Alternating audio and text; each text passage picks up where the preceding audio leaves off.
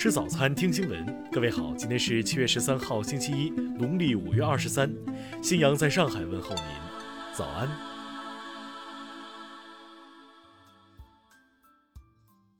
首先来关注头条消息。香港大学医学院院长梁卓伟教授在接受采访时说，新冠病毒传染性增强了三成。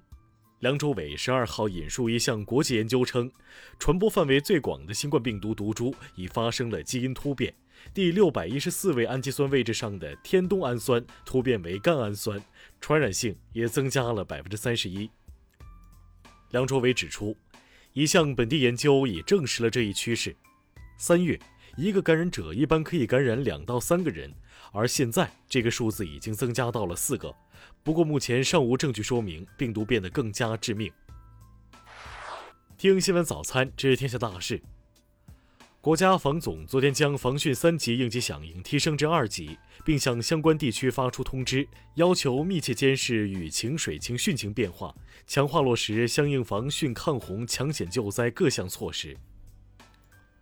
国家防办等三部门紧急调运一百九十艘玻璃钢冲锋舟、三千顶帐篷、一万张折叠床、一万床毛毯和两万床毛巾被，支持地方抗洪工作。国家铁路集团有限公司网站消息，上半年中欧班列开行数量大幅增长，累计开行五千一百二十二辆，同比增长百分之三十六。六月份开行一千一百六十九列，再创历史新高。教育部等六部门下发通知，强调，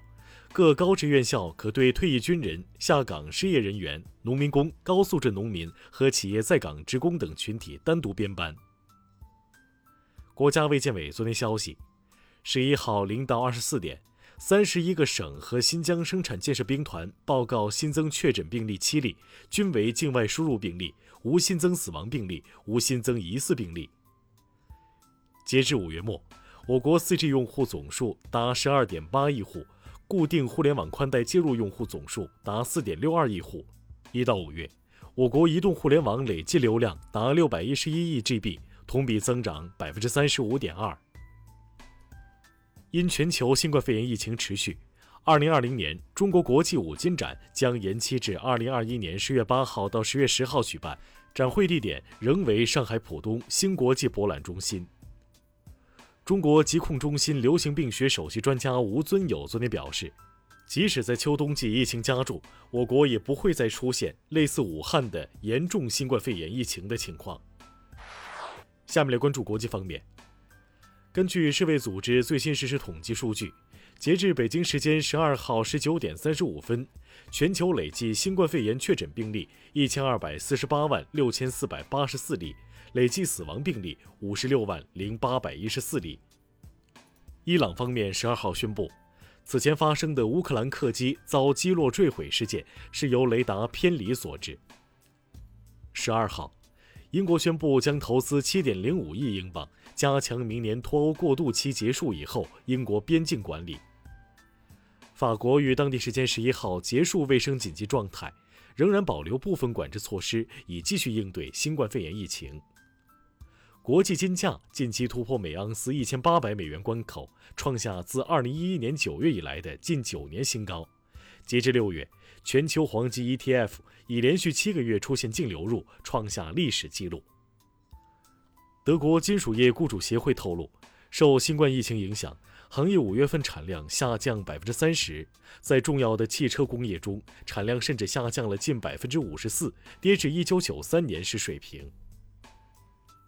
世界卫生组织警告，由于一些地区在放松检疫措施后追踪到的新冠肺炎病例数激增，在世界范围内有可能进一步封锁。十一号，安理会以十二票支持、三票弃权通过叙利亚跨境人道救援授权延期决定，决定将埃尔哈瓦跨境点授权延期十二个月，到二零二一年七月十号。下面来关注社会民生。武汉市防办昨天表示，预计未来几天长江、汉江水位还将持续上涨，汉江新沟站水位十三号将达到二十九点三零米，超警戒一点八米。昨天，内蒙古乌拉特中旗鼠疫防控工作指挥部终止鼠疫疫情四级响应，依法解除对温更镇鼠疫隔离区的隔离封锁，十五名密切接触者均无异常，全部解除隔离医学观察。据统计，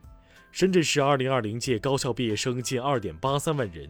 截至目前，全市高校毕业生已落实就业去向的共2.07万人，占毕业生比例73.1%，高于广东省平均水平。近日，网传北京市教育部门要求中小学生暑期不出京，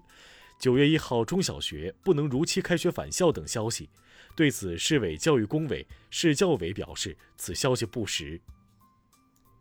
近日，一则视力障碍男童学习走盲道时被占压盲道违规停车车辆阻挡的视频在网上引发热议。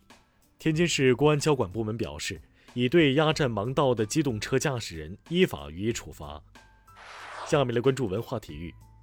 重启的 CBA 联赛第二阶段昨天在青岛继续展开，广东以一百一十六比一百零八战胜八一，豪取二十四连胜。此前已经揭幕且以空场方式进行的日本职业棒球联赛与足球联赛，从十号起重新允许观众入场观赛，但禁止唱歌、呐喊等加油助威的行为。考古学家在巴西东北部发现了一个新品种恐龙的化石，并为其取名为阿拉塔龙。在日前的香港苏富比中国艺术品春拍中，一件青乾隆洋彩虹地锦上添花冬青玲珑夹层瓶，以七千零四十万六千港元成交。以上就是今天新闻早餐的全部内容。如果您觉得节目不错，请点击再看按钮。咱们明天不见不散。